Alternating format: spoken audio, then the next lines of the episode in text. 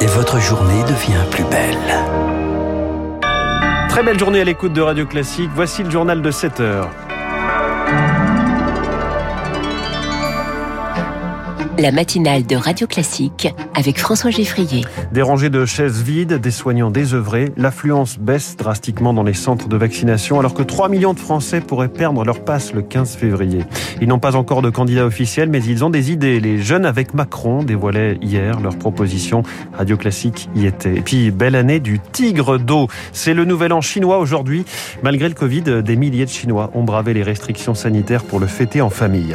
Après ce journal, 7h10, les start startups françaises sont plus nombreuses, plus solides. Ce sera l'édito enthousiaste de François Vidal. 7h15, décrochage, repoussoir, soumission, bureaucratie, quelques-uns des chapitres un peu moins enthousiastes du livre d'Agnès Verdier-Molinier sur le vrai état de la France. 7h25, l'info politique de David Doucan, ligne de la presse avec David Abiker. Radio. Classique. Lucille Bréau, les centres de vaccination ne font plus le plein. Des boxes vides, des chaises inoccupées, les fameux vaccinodromes sont désertés depuis quelques jours. 35 des 46 millions de Français éligibles à la vaccination de rappel ont fait leur troisième dose, mais le nombre d'hospitalisations continue d'augmenter. Un peu plus de 32 000 patients actuellement soignés pour Covid, dont 3 700 en réanimation. Et certaines doses ne trouvent plus preneur, Anne Mignard. Le centre de vaccination de l'Hôtel de Ville de Paris a ouvert ses portes il y a deux semaines avec comme objectif vacciner 1500 personnes par jour. Deux semaines plus tard, le centre est désert ou presque. Bah là, je suis venu sans rendez-vous, je me suis installé, on m'a fait remplir le papier et tout de suite j'ai été vacciné. Et pour cause, Nicolas est l'un des rares patients à être venu recevoir sa dose. Idem pour Guillaume qui ne s'attendait pas à ça. Il n'y a absolument personne. On rentre, on sort euh, comme ça. J'ai pris rendez-vous, mais en fait, on peut aussi venir sans rendez-vous et voilà. C'est justement ce qu'a fait Maude. La personne qui m'a vacciné m'a dit que j'étais la sixième personne de la journée. Il a commencé à 10h, on était 16h. Donc voilà, une personne par heure. Le constat fait dans bien des centres en raison notamment de la large contamination des Français par le variant Omicron qui ont dû reporter leur dose de rappel.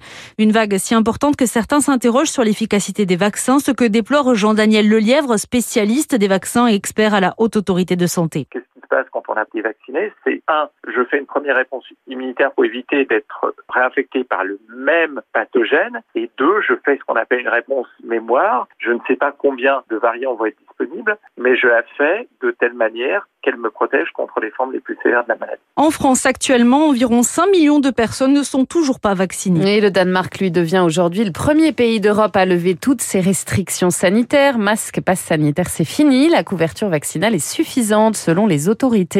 Les dirigeants d'Orpea, convoqués par le gouvernement ce matin, ils ont rendez-vous à 9h15 dans le bureau de Brigitte Bourguignon, ministre en charge de l'autonomie des personnes âgées. Le groupe privé continue de rejeter en bloc les accusations de maltraitance dans ses les jeunes avec Macron dévoilent leurs propositions. Des jeunes en éclaireur, alors qu'Emmanuel Macron entretient toujours le suspense sur l'annonce de sa candidature. Les JAM, comme on les appelle, veulent peser sur le programme du futur candidat. Cannabis, héritage, chasse. Il présentait hier soir quelques pistes de réflexion, Victoire Fort.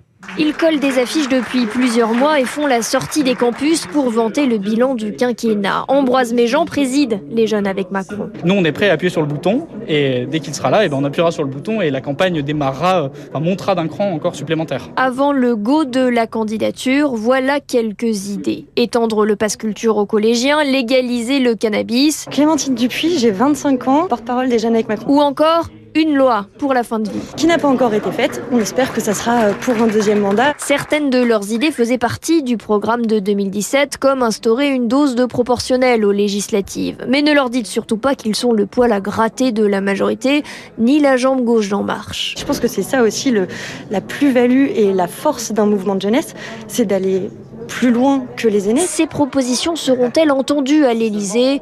Peut-être. Le député Sacha Houlier, qui a fondé le mouvement il y a maintenant 7 ans, voit déjà plus loin. Peut-être que demain, il y aura suffisamment de députés jeunes avec Macron pour pouvoir les porter dans l'hémicycle. En attendant, avec 31 000 adhérents revendiqués, cette force vive pourrait s'avérer bien utile pour ramener les jeunes électeurs aux urnes. Dans le reportage de Victoire Fort, nous sommes le 1er février. Plusieurs changements à noter. Aujourd'hui, le taux du livret A passe à 1%, les prix de l'électricité augmentent de 4%, et puis les retraités touchent à partir d'aujourd'hui l'indemnité indemnité inflation de 100 euros. Un appel crucial aujourd'hui sur la crise ukrainienne. Anthony Blinken, le secrétaire d'État américain d'un côté, Sergei Lavrov, son homologue russe à l'autre bout du fil. Cette nuit, les États-Unis ont reçu une réponse écrite de la Russie à leur propre courrier de la semaine dernière. Un coup de fil au lendemain d'échanges houleux à l'ONU, Chloé Juel. Oui, le ton est encore monté d'un cran hier au Conseil de sécurité des Nations Unies. La Russie subira de sévères conséquences si elle refuse la diplomatie, a prévenu Joe Biden. Pour Moscou, Washington veut créer l'hystérie.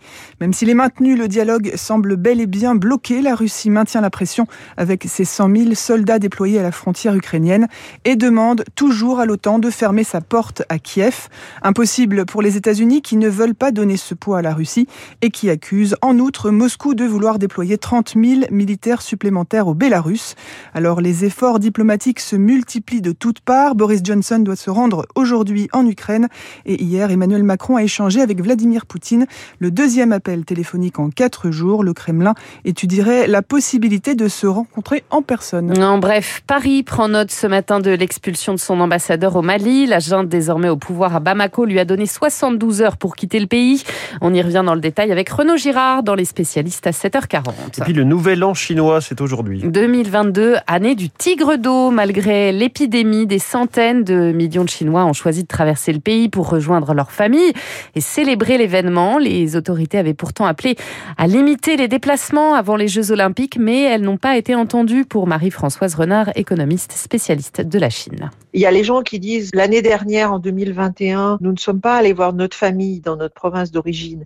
Donc cette année, il faut y aller. Il y a les gens qui ont peur de contracter le virus pendant leur déplacement dans leur famille et de ne pas pouvoir rentrer chez eux. Et aujourd'hui, certaines provinces mettent des conditions plus que ne l'avait décidé le gouvernement central. Il a demandé aux gens de ne pas bouger si ça n'était pas indispensable. Ce sont plus des recommandations que des obligations. Et puis le PSG éliminé de la Coupe de France par Nice hier soir au tir au but, défaite dès les huitièmes de finale pour le double tenant du titre. Merci Lucille Bréau. Dans un instant, euh, l'essentiel de l'économie, l'édito de François Vidal. Les startups françaises prennent de l'épaisseur mais restent encore petites sur la scène mondiale. Puis cette question, l'inflation est-elle un impôt déguisé Agnès Verdier-Molinier dénonce l'hypocrisie du gouvernement et de la BCE autour de ce sujet. La directrice de la fondation, fondation IFRAP est mon invitée.